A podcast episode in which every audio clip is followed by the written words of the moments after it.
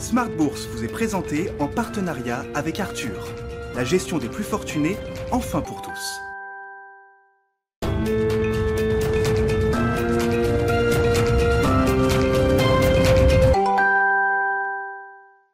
Bienvenue dans Smart Bourse, votre double dose quotidienne de marché en direct sur Bismart. Chaque jour à la mi-journée, 12h30, 13h. Et le soir, la grande édition pendant une heure à partir de 18h30. Au sommaire de cette édition de la mi-journée, le trou d'air des marchés en début de semaine qui euh, s'efface au moment où on se parle avec un CAC 40 qui euh, enchaîne une deuxième séance consécutive de rebond. Un rebond de plus de 1% pour les actions européennes à mi-séance. Un CAC qui euh, revient donc sur les niveaux qui prévalaient avant le, le trou d'air du début de semaine de lundi avec en soutien les résultats d'entreprises qui sont euh, plutôt bons. Ils sont même très bons quand on regarde ceux d'ASML, spécialiste des équipements pour l'industrie du semi-conducteur. Les prévisions sont relevées. On est dans un marché de pénurie aujourd'hui hein, sur le marché des semi-conducteurs. Donc tout va bien du côté de ASML, le néerlandais qui voit son titre progresser sur le marché euh, euh, d'Amsterdam. À l'inverse, évidemment, la victime des pénuries de semi-conducteurs, c'est l'industrie automobile. Et on voit Daimler en Allemagne qui abaisse ses euh, ses prévisions. Le titre est un peu sanctionné. On notera quand même dans le secteur des équipementiers automobiles la bonne tenue des résultats de Plastic Omnium hein, qui revient sur un niveau de rentabilité euh, normatif, en tout cas qui prévalait avant la crise Covid. Le titre est très bien orienté aujourd'hui sur le marché euh, parisien. En revanche, c'est un peu plus compliqué pour Ubisoft dans le secteur des jeux vidéo. Le groupe a publié sous les attentes et à propos de jeux vidéo, c'est confirmé. hein. Netflix ambitionne bien de créer une division jeux vidéo les jeux vidéo qui seront un produit cœur de l'offre Netflix dans les prochains mois, les prochains trimestres. Tout ça a été confirmé hier soir par le groupe à l'occasion de la publication de ces résultats, des résultats chez Netflix qui euh, subissent toujours le contre-coup de la forte surdemande enregistrée en 2020. Euh, voilà pour l'ambiance de marché du jour. Vous aurez les infos clés en détail dans un instant avec Nicolas Pagnès depuis la salle de marché de Bourse Direct et puis deux invités évidemment pour nous accompagner à la mi-journée dans Smart Bourse. On parlera private equity et plus précisément euh, investissement dans les infrastructures sociales avec le président du fonds Waterland pour la France qui sera avec nous euh, en plateau. Et puis, révolution sur le marché de la gestion privée, de la gestion de fortune avec l'arrivée d'un nouvel acteur, Arthur, sans H, qui veut bousculer ce marché euh, traditionnel de la gestion privée en France notamment, avec un modèle d'affaires qui euh, se fonde sur le modèle de l'abonnement. C'est une première dans cette industrie de la gestion privée. Donc le directeur des investissements d'Arthur sera avec nous en plateau pour nous raconter l'aventure Arthur.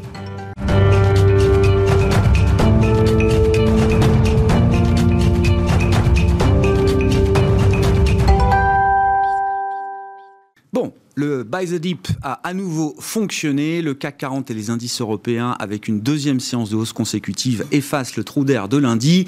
Les infos clés du jour à mi-séance avec Nicolas Pagnès depuis la salle de marché de Bourse Directe. Le rebond continue sur le CAC 40 à la mi-journée avec un indice parisien qui progresse de plus de 1% dans le sillage des bourses asiatiques ou américaines. Les marchés américains ont en effet vu revenir les acheteurs sur la séance d'hier après le recul de la veille afin de trouver les bonnes affaires, une tendance qui n'en reste pas moins fragile alors que les craintes vis-à-vis du variant Delta restent présentes même si pour l'heure celles-ci sont reléguées au second plan par les publications d'entreprises. En ce qui concerne les publications d'entreprises justement aux États-Unis, Netflix annonce anticiper une faible croissance de ses abonnés au troisième trimestre face à la concurrence de la réouverture des salles de cinéma et après l'afflux massif de nouveaux abonnés l'année dernière. Sur le deuxième trimestre, la plateforme a enregistré 1,54 million de clients supplémentaires. En Europe, le néerlandais ASML voit de son côté son bénéfice net reculer de 22% au second trimestre à un peu plus d'un milliard d'euros. ASML qui annonce tout de même un carnet de commandes bien rempli pour le reste de l'année. Et on regarde à présent les résultats d'entreprise en France. Plastic Omnium relève ses objectifs de marge et de trésorerie sur l'exercice 2021, alors que ces résultats sur le premier semestre ont progressé par rapport à l'an dernier. Les nouvelles prévisions concernent une marge opérationnelle de 6% minimum et une génération de flux de trésorerie significativement supérieure aux 220 millions d'euros de l'année dernière. Valorec relève aussi ses prévisions pour 2021. Il table désormais sur un résultat brut d'exploitation compris entre 475 et 525 millions d'euros. Sartorius Stedim Biotech voit de son côté son chiffre d'affaires progresser de près de, euh, d'un peu plus de 61% à taux de change constant euh, au premier semestre pour atteindre 1,35 milliard d'euros. L'excédent brut d'exploitation courant a de son côté augmenté de d'environ 86% à 487 millions d'euros, traduisant une une marge légèrement supérieure à 36%. Ubisoft publie de son côté un chiffre d'affaires inférieur aux attentes au premier trimestre de son exercice décalé en recul d'un peu plus de 17%. Ubisoft qui indique cependant s'attendre à une croissance à deux chiffres à moyen terme. On note que Orpea à présent fait part de son côté d'un record d'admission dans ses maisons de retraite, ce qui lui permet d'afficher des revenus euh, semestriels en hausse. Orpea qui affiche notamment un chiffre d'affaires record dans les établissements de santé mentale en lien avec les conséquences psychologiques des restrictions de ces 18 derniers mois. On note dans le secteur du tourisme à présent que Pierre et Vacances annonce de son, côté un chiffre d'affaires de 172,5 millions d'euros pour son troisième trimestre, toujours affecté par euh, la crise donc Covid-19 et les mesures de restrictions sanitaires. Mais le groupe fait état de réservations en hausse pour le quatrième trimestre de son exercice décalé. Et au-delà des valeurs, on note que les rendements obligataires à 10 ans aux États-Unis remontent depuis hier et atteignent 1,26% aujourd'hui à la mi-journée, tandis que l'OAT à 10 ans en France euh, reste en territoire négatif à moins 0,04%. Euh, du côté des matières premières et notamment du pétrole, on note que le baril de Brent progresse légèrement de son côté et dépasse à présent les 70 dollars. Nicolas Pagnès qui nous accompagne en fil rouge tout au long de la journée sur Bismart depuis la salle de marché de Bourse Directe.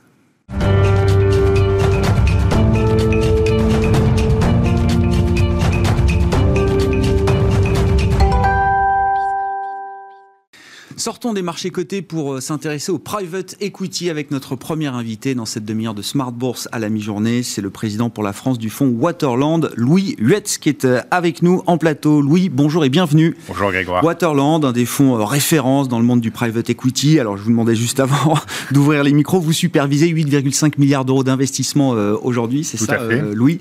Et, et, le thème qui nous intéresse avec vous, c'est celui des infrastructures sociales.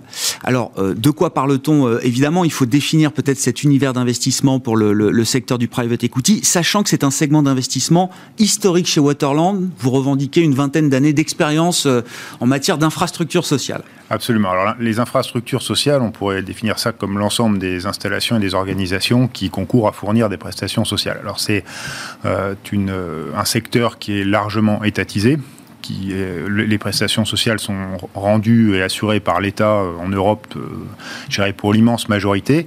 Cependant, il y a une place qui s'est ouverte et qui a plutôt tendance à grandir pour euh, les, sociétés privées et donc pour les investisseurs privés, sachant que sous cette appellation d'infrastructure sociale, on peut retrouver aussi bien l'éducation que la santé, que la prise en charge de l'enfance, mhm.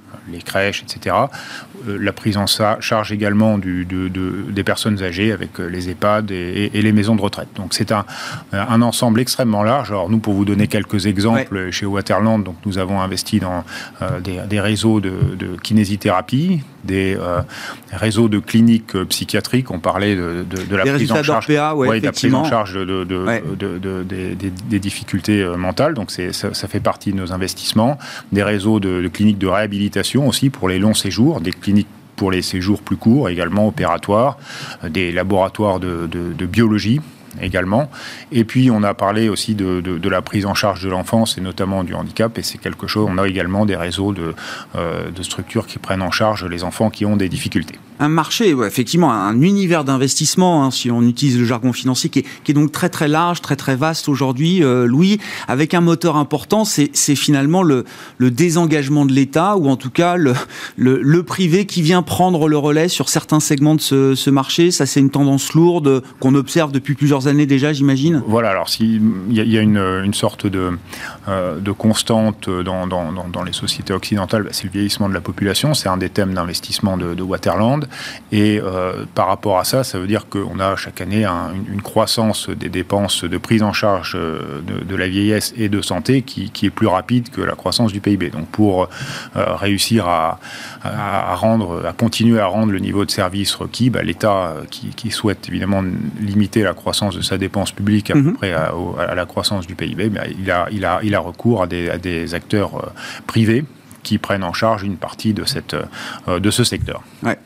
Ces acteurs privés, on est dans un secteur d'activité qui est très euh, capitalistique. Euh, là, on parle de besoin de fonds propres hein, quand on parle de, private equity. En l'occurrence, euh, Louis, ça va même au-delà de la, question immobilière de ces, infrastructures. Exactement. C'est-à-dire, bon, il y, a bien sûr la partie immobilière qui, elle-même, par essence, est capitalistique, mais qui est souvent assurée par des opérateurs, des, des, fonds immobiliers, des foncières dédiées.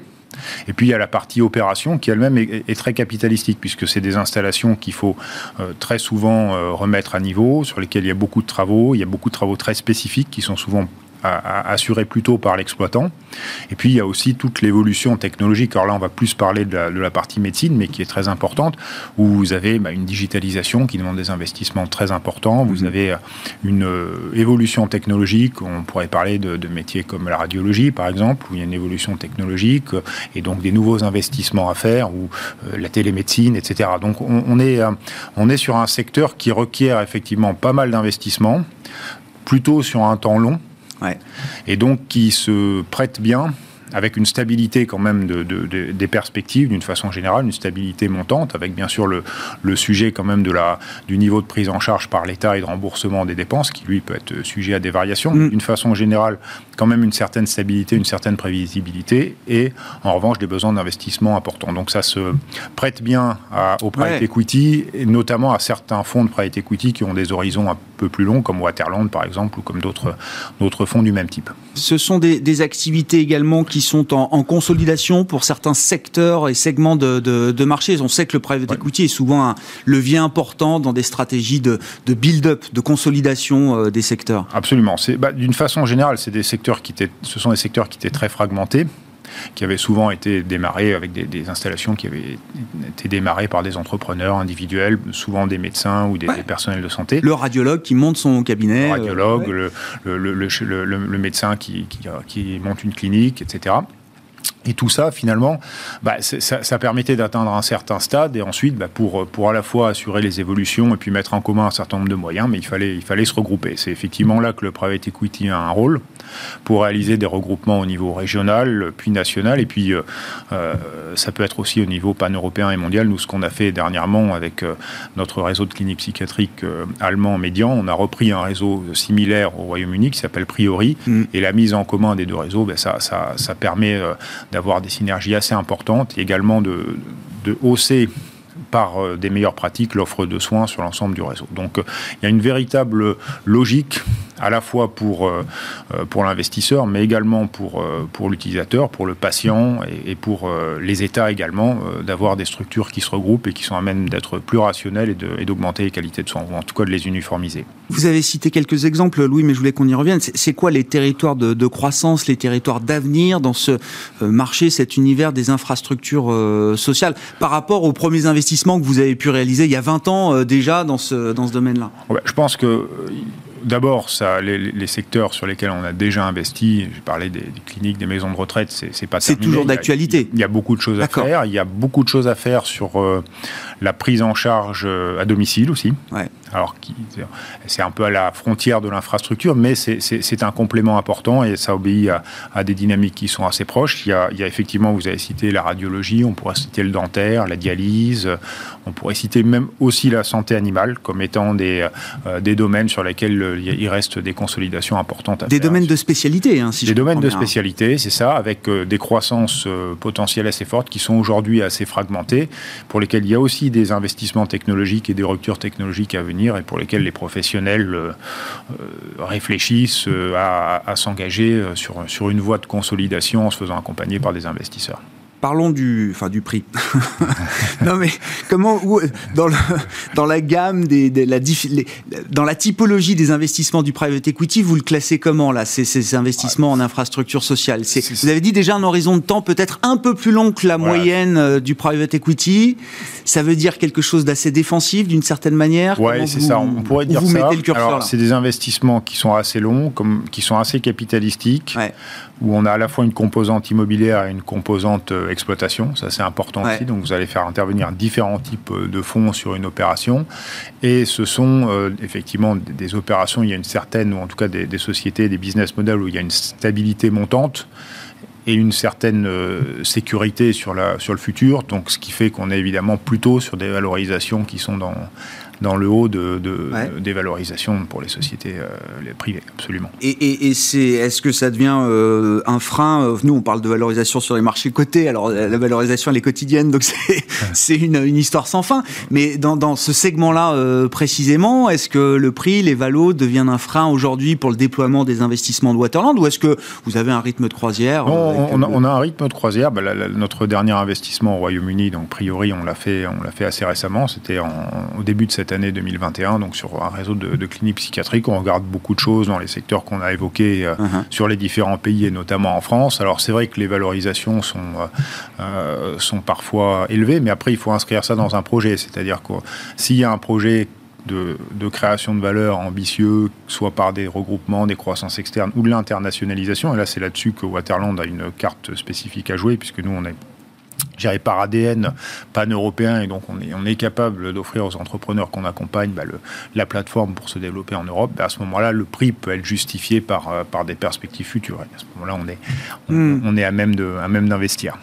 Bon, euh, voilà ce qu'on pouvait dire de ces, infrastructures euh, sociales. Merci beaucoup, Louis, d'être venu nous en parler. Louis Huetz, le président pour la France du fonds Waterland, donc, et cette euh, activité historique autour bah, du thème du vieillissement de la population. C'est ça, c'est un des grands piliers de. Oui, vieillissement de la, des thèmes d'investissement. Le, le, thème du social en général, il y, a, évidemment le vieillissement de la population qui, en fait une, une part importante. Merci beaucoup, Louis. Louis Huetz, je le rappelle, le président pour la France du fonds Waterland.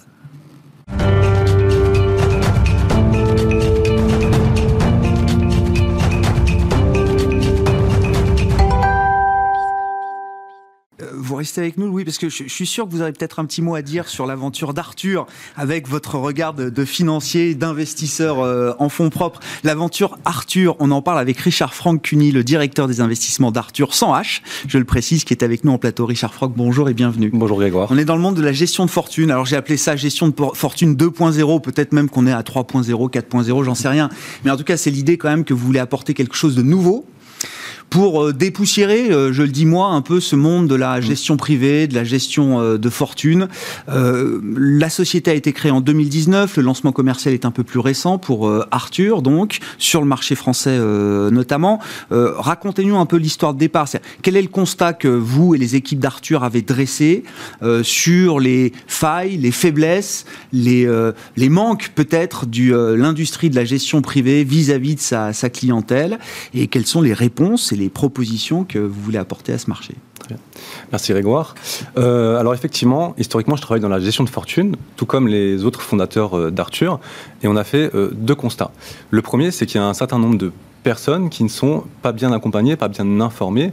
Pourquoi? Parce qu'ils n'ont pas encore les capitaux nécessaires pour intéresser une banque privée, parce que clairement, aujourd'hui, en dessous d'un million d'euros, vous n'intéressez pas une banque privée. Et de l'autre côté, vous avez les offres de détail qui ont des offres qui ne sont pas forcément compétitives, sans parler du modèle de rémunération qui est euh, opaque. Euh, pourtant, ces gens-là, ils ont besoin, ils ont le droit d'avoir accès à un conseil de qualité pour euh, optimiser leur patrimoine et faire fructifier leur argent. C'est des gens qui sont de plus en plus jeunes, renseignés, qui veulent de la transparence, très important, une expérience enrichie et de la performance. Et tout ça de manière très simple. Et c'est pour ça qu'on a créé Arthur. C'est pour, en fait, donner accès aux outils des plus riches pour le plus grand nombre. Vous dites entre le, conseiller bancaire et le banquier privé, il n'y a rien. Enfin, il n'y a rien. Je caricature, mais vous dites il y, y, a quand même un, gros vide euh, pour adresser une clientèle qui est euh, euh, un peu, un peu peut-être plus sophistiquée que la clientèle retail mmh. traditionnelle et peut-être pas encore assez grosse en termes de surface patrimoniale pour aller jusqu'à la clientèle de banque privée. Exactement. Il y a un vrai gap entre les deux il y a des offres qui existent, mais qui ne sont pas transparentes, qui ont un modèle de tarification qui est clairement opaque. Euh, actuellement, vous le savez comme moi, la quasi-intégralité de l'industrie la gestion, euh, la gestion en général se rémunère en pourcentage du montant de l'épargne que vous avez déposé chez eux.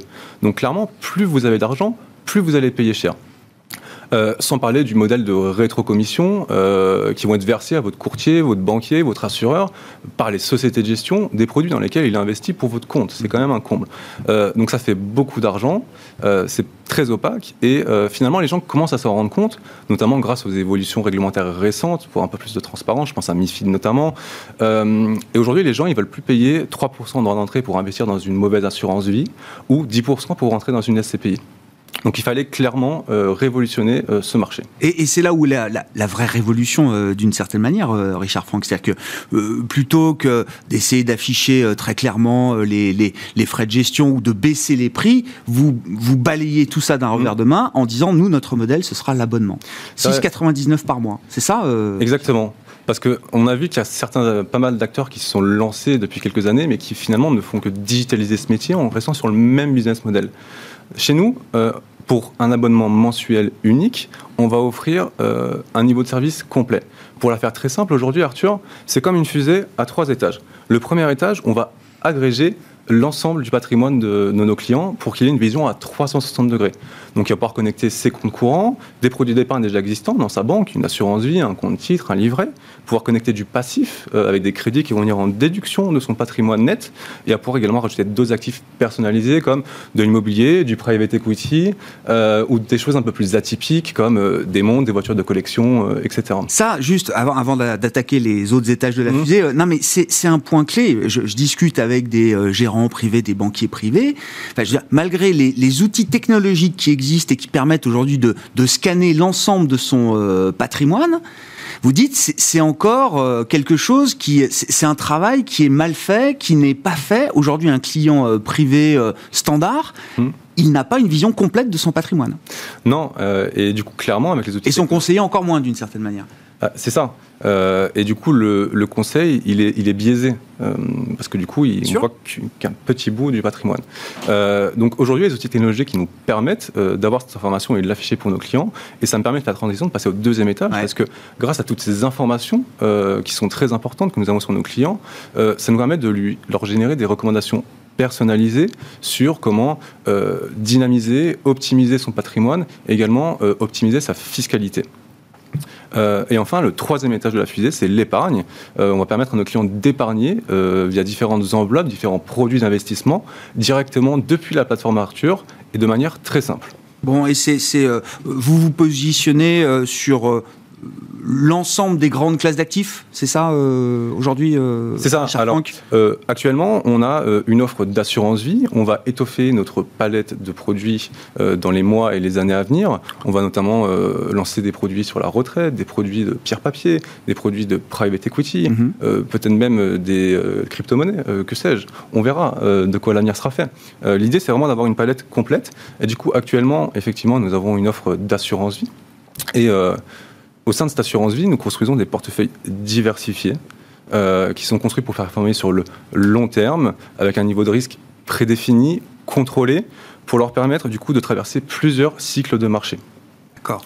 Euh, je reviens encore sur l'histoire de, l'abonnement, c'est-à-dire euh, est-ce que c'est pour vous un modèle qui, qui, euh, qui, est à même de générer de la confiance, puisqu'on est sur des métiers de confiance, euh, de transparence et de, de confiance mmh. Est-ce que ce modèle de l'abonnement, là, euh, alors vous êtes en train de l'éprouver en temps réel avec les premiers clients d'Arthur aujourd'hui, mais est-ce que c'est un modèle qui, qui génère pour vous de la confiance ou qui est capable peut-être de remettre un niveau de confiance supplémentaire entre le client et, et son conseil? Alors, Je pense clairement, et pour pour deux raisons. La première, c'est que c'est totalement transparent. Le client, il sait à l'avance combien il va payer. Il n'y aura pas d'autres frais cachés en plus, comme des frais d'entrée, des rétrocessions qui seront payés, etc. Et euh, ça nous permet aussi d'aligner nos intérêts avec nos clients. Pourquoi? Parce que c'est une offre qui est sans engagement. À la même manière qu'un client va se désabonner de Netflix s'il n'est pas content du contenu qui est proposé sur Netflix, eh ben, il pourra très bien euh, nous quitter s'il n'est pas content des services qu'on offre ou de nos performances. C'est sur cette idée de l'abonnement que je voulais vous entendre, peut-être, euh, Louis, parce que dans le monde du private equity, c'est le genre de récurrence. Euh, je ne sais pas, c'est des modèles qui existent déjà, qui sont très récurrents, appliqués à la gestion privée. Moi, c'est la première fois que j'entends ça. Oui, moi aussi. félicitations, Richard, pour ça. Mais je, pense que c'est un, un modèle d'avenir parce que comme, euh, comme, comme vous l'avez très bien dit, on est sur un, finalement sur euh, ce qui est le plus important, c'est la confiance et, la, et dans la confiance, il y a la transparence. Et là, si je comprends bien le modèle, c'est un modèle qui est basé sur une totale transparence, accès à une plateforme d'information, totale transparence, totale liberté. Euh, donc ça correspond bien à, l'ère du temps, d'abord, et, aux aspirations légitimes des consommateurs. Donc effectivement, c'est très positif. Donc, et ça devrait créer un modèle de revenu pour la société, comme vous dites, qui, avec avec un niveau de récurrence élevé si on, si on fonctionne par abonnement, euh, euh, à partir du moment où bien sûr le client est convaincu et où il renouvelle son abonnement. Quel est le, je ne sais pas sur quelle métrique vous euh, vous communiquez aujourd'hui pour incarner un peu la, la, croissance là des premiers mois d'existence d'Arthur, Richard Franck, mais est-ce que les, entre guillemets les clients que vous cherchez à attirer sont au rendez-vous? Est-ce que c'est une clientèle plus jeune? Est-ce que c'est des euh, start-upers, des millennials, des entrepreneurs? Enfin, est-ce que vous avez déjà une euh, quelques profils types mm. dans, dans la, la, ce qui doit être la, la base de clientèle d'Arthur? Effectivement, euh, le modèle plaît. et c'est vrai qu'au début, nous avons visé une certaine une certaine cible plutôt jeune, euh, plutôt euh, dans les métiers de la tech ou de la finance, des gens euh, relativement éduqués. Puis finalement, on se rend compte qu'on touche une cible beaucoup plus ah. large, des gens plus âgés et des gens qui travaillent pas forcément dans, dans ce genre de secteur. et pourquoi? Je pense que c'est parce que du coup, on a aussi un modèle freemium. Cet abonnement, il est gratuit si le client a moins de 2000 euros d'épargne. D'accord. Il peut tester un certain nombre de fonctionnalités, notamment nos services de gestion, de manière 100% gratuite. Et une fois qu'il dépassera les 2000 euros d'épargne, il paiera 6,99 euros par mois. Hmm.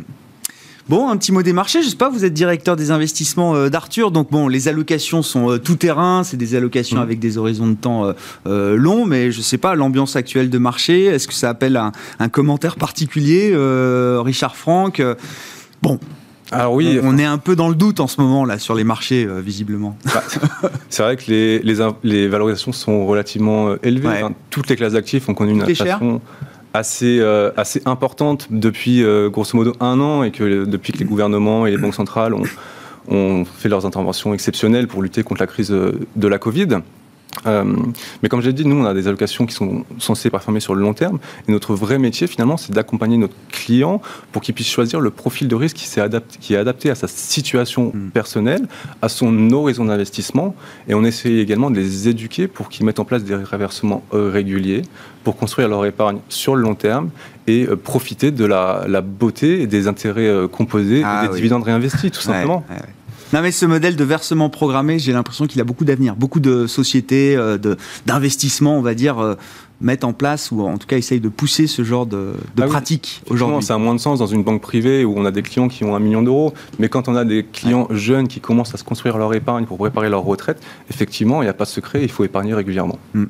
Merci beaucoup, euh, Richard Franck. Merci d'être venu nous parler d'Arthur, donc, et euh, de l'arrivée de ce nouvel acteur sur euh, les métiers de la gestion privée, de la gestion de fortune. Richard Franck Cuny, qui est avec nous, le directeur des investissements d'Arthur dans Smart Bourse à la mi-journée. Les marchés actions en Europe sont bien orientés. On attend une ouverture positive à Wall Street tout à l'heure avec encore pas mal de, résultats. Pas d'enjeux macroéconomiques sur cette séance, mais des résultats qui sont déjà tombés en Europe et qui vont venir tout à l'heure encore aux États-Unis avec notamment parmi les, les poids lourds de la côte américaine à suivre Coca-Cola ou encore Johnson Johnson qui publieront leurs résultats avant l'ouverture tout à l'heure. Nous on se retrouve en direct à 18h30 sur Bismart.